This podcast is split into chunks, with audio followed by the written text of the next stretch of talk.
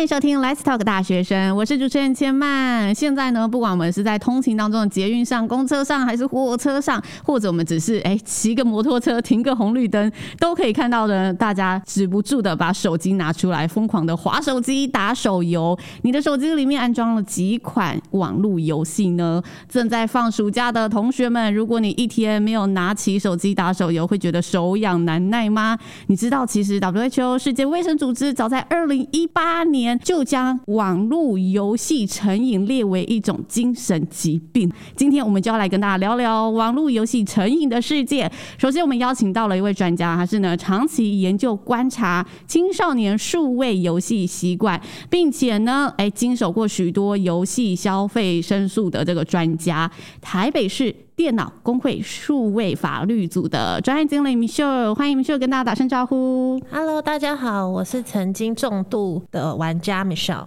可以跟我们讲一下游戏重度界限在哪里吗？我觉得就是下课时间就想要马上把电脑打开，嗯、然后玩到睡觉。我有经历过游戏成瘾，如果是这样子的话，就我只有吃饭时间会离开电脑。那手游你有成瘾过吗？手游曾经有，就是传说对决哦。讲到传说对决，我们青年代表发出了喜悦的笑声。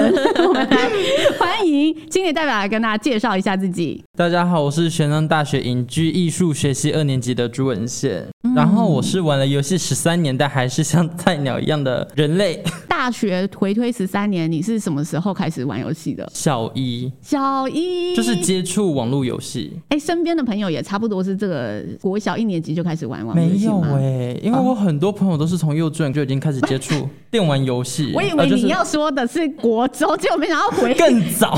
对，怎么会这样？是因为国小你开始有电脑了吗？为什么你会接触到？网络游戏。就是因为同才之间一定会讲说昨天有没有上线，但我就会不知道他们在讲什么，我就会去问，然后问了之后他们就跟我讲说就什么什么游戏啊，然后我就回去找，然后就去玩。那文先，你觉得游戏对你来说迷人的地方在哪里？我入坑的点不太一样，因为我一直以来都是对声音比较感兴趣。哦，所以我那时候会入坑是因为我对台湾配音界比较了解一点，然后我去查了之后，我发现传说的幕后配音基本上都是我比较熟知的那几位老师，所以一开始是。因为这个，哎、欸，这角度比较少见哦，应该算蛮特别的。那 Michelle，你的观察就是青少年觉得网络世界有什么迷人之处？其实我觉得游戏这件事情对他们来说就是一个欲望的延伸、嗯、哦，所以很多时候其实，在游戏里面可以达到的事情是你现实世界中没有办法做到的。嗯，然后再加上它会有群聚的概念在，嗯，就是像我们知道孩子们都下课的时候，就会马上说走啊，来一场啊，或者是疫情之前，其实我们可以看到在便利商店角落，嗯、下班时间、下课时间过后，大概八九点，会有一群孩子们聚集在那边，哦，就是各自从家里出。出来打这种游戏，因为他们觉得那是一种连接的效果。因为你在学校跟同学有连接，然后在下课之后还是可以跟同学有连接。我觉得那对他们来说非常的重要。哦，对，所以其实我们在很多案例里面也看到孩子们因为同学在玩这个游戏，所以他们加入。嗯，对，因为他们害怕被排挤，或者是像传说对决很常会什么 double kill 啊、triple kill 啊之类的，然后他们都会在课堂上使用。那你没有玩游戏的人就听不懂，或者是说在跟你打游戏的时候，你在学校成绩排名是我前面，嗯、但游戏世界里我的排名是在你的前面，嗯、对，你打不到我这个等级，嗯、对，所以其实有时候会有这样子的连接的关系，所以孩子们都会喜欢玩游戏。嗯、对，文燕，你觉得自己在游戏世界里面有得到成就感吗？没有啊，我就是。那你怎么还这么爱玩 这个游戏？我是因为朋友所以一起玩。嗯、但是如果说朋友离开了，那我可能很快这个游戏我会撒手了，除非我真的氪很多钱。嗯、你氪金的这个最高记录有多少？四千多块。那你还有持续在做这件事情吗？就是自己有卡之后就都还好，就是也还是理性消费。因为像是前一阵子有红一个哈利波特。它里面的游戏是好玩是好看的，但是就是重复率很高哦，宝物的重复率很高。对，嗯、那你如果又抽到一样的东西就很烦，然后我就会小克。其实，在我们接触到的一些申诉案例里面，有一些孩子们他可能就是克就是克六七十万，超多的耶，对，真的很要求的。对，我就想说，到底为什么有这么多钱可以克？我们其实也遇到妈妈帮小孩绑一次信用卡，小孩就手机记忆住了，密码也记住了，嗯、他们就直接不断的在游戏里面消费，嗯，所以在这边我也想要跟大家讲，你在游戏里面的消费，就是假如说你买红宝石，嗯、红宝石已经兑换成虚拟宝物的时候或角色的时候，它就是不能退。嗯，但如果你红宝石还没用，还可以退。现在的小朋友都已经出生在这个年代了嘛，嗯、那自然对手机的依赖性可能不像小时候没有接触过手机的这个世代的人。那因为游戏反而更加的成瘾，一不小心的在其中就完全离不开它了。你有曾经感觉到自己成瘾的状态？有诶、欸。之前有推一个游戏叫做《宠物冒险家》，它是像素风，就是你们小时候玩的那种神奇宝贝的那种。了解。然后它出了一个手游，然后它是全世代版本，嗯，就是从我们小时候看的到现在最新出了都在里面了。嗯。然后就会玩那个，嗯，但是它更新的时间很尴尬，游戏它会算每天登录嘛，嗯，但是有的游戏是十二点登录，有的游戏它是十二点吗？对，还是中午午夜十二点？好，OK。然后有的游戏是凌晨五点。我那时候是每天一路玩到到凌晨五点多，然后领完东西之后，我才放心的睡觉。所以真的是可以为了它不眠不休的概念，差不多。我们其实有一个手机成瘾的量表，那大家可以看一下自己有没有分数越高，代表你越有成瘾的可能。好，那我听起来文献好像有几个哦，像说他说因为长时间玩手机，眼睛有酸涩啊，肌肉酸痛啊，或者是身体不适，有没有？嗯、有有。那第二个是常常原本没有打算要玩手机，却忍不住拿出手机来玩。就是打开手机啊，但是但不是手游，那跟游戏没关系，这个就没有分。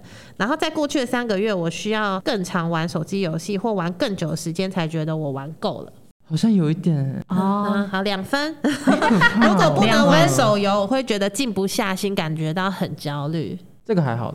成瘾要几分成瘾？你如果全部都有，就是你可能有成瘾的症状。你秀有没有什么建议可以给这年轻朋友说？哦，我意识到我有四个有点危险了，亮红灯了，我可以做些什么事情让我稍微的跟现实生活再靠近一点点？我觉得大家应该要培养自己在生活中的第二个兴趣。其实我们在跟很多包含了社会团体、儿少团体沟通的过程当中，大家都认同亲职教育是很重要的。嗯、对，就是爸爸妈妈要怎么教你的孩子。像我举例，我在偏乡宣导的时候很可爱，就是我们在讲这个议题的时候，有同学就回应我们说，其实我平常最喜欢就是等一下去跟爸爸钓鱼，因为他们就是在海线的城市哦。对，然后或者是他们就几个朋友就说，哎、欸，等一下去钓鱼啊，约在哪个海港？我觉得。那就是你身边周遭的环境会影响你这个人的习性，嗯、觉得应该要多培养一些其他的兴趣，去掩饰掉你心中那股很想上线的欲望。简单来说，就是不要让自己只有一件事情可以做，对对对，只有手游一件事情，让自己现实生活中也有一件自己喜爱的事情，对，自然就可以达到两个的平衡，这样子。我觉得是这样，不会过度沉迷。对。那 Michelle 有听过什么样的冲突案例，在你经手过青少年的这个网络游戏世界？有遇到过男女朋友因为线上游戏吵分手，因为可能这个游戏男生或女生比较强啊，嗯，然后另外一边比较弱，就觉得你要带我，你要等我，嗯，然后但男生可能就没有，然后就吵架，然后吵架之后遇到一个争议，就是他们可能有对方的账号密码，所以那个小女生就登到男生的账号里面，把他的密码改掉，等于是让他的东西都不见了。哇，对。这个是这个网络世界中的八点档的概念。不过我之前遇到一个很温馨的状况，是真的有一个小朋友他一直输，然后真的有另外一个好朋友是去把 YouTube 的影片找了之后看哪几个对他比较有用，然后给他看你这样子玩玩看，因为他可能不知道哇，原来这个角色可以这样玩，他就陪他练习。很善良的小朋友，其实我觉得这样子也是社交环境的对社交的能力的进步，因为毕竟现在跟网络已经没有办法脱钩，那你在网络上怎么做？做人处事其实也影响到你在现实上面做人处事，所以我听到这个案例的时候，其实我超感动的。嗯，我觉得那小孩应该被颁奖。对啊，哎、欸，这个案例可以多多的分享给那个大家，在这样的议题。然后，如果青少年听到，其实有时候多一份包容，在网络游戏世界中 也是必须存在的。这样子。对啊。今天我觉得有听到一个很大的重点，就是手机的网络世界对现在的年轻人，他就是一样日常生活了。所以大家玩一下也无妨，也不用说过度的说我不碰，我不玩这样子。不不过要记得，当自己陷入焦虑的时候，还是要有一个警讯，让自己提醒一下我手机使用的这个状况，然后把这个当做一个消遣、休闲娱乐，OK。但是也不要就是让自己陷入那个其中，反而无法自拔了。这一点提醒大家。那最后，Michelle 有没有什么建议可以跟我们大学生的朋友来分享呢？可是我觉得大学生已经是脱离。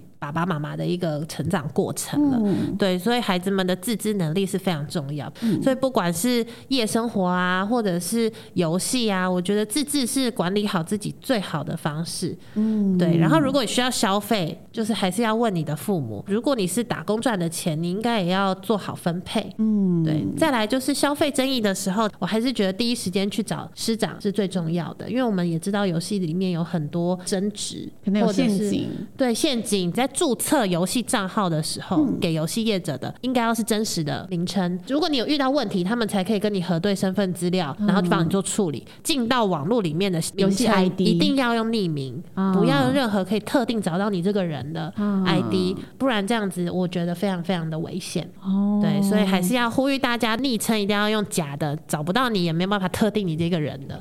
对，嗯，这真的是非常非常的重要。嗯、谢谢 Michelle 的分享，然后也谢谢温宪今天跟我们聊自己的资深玩家的历程，遇到的故事。那我们 Let's Talk 下次见喽，拜拜。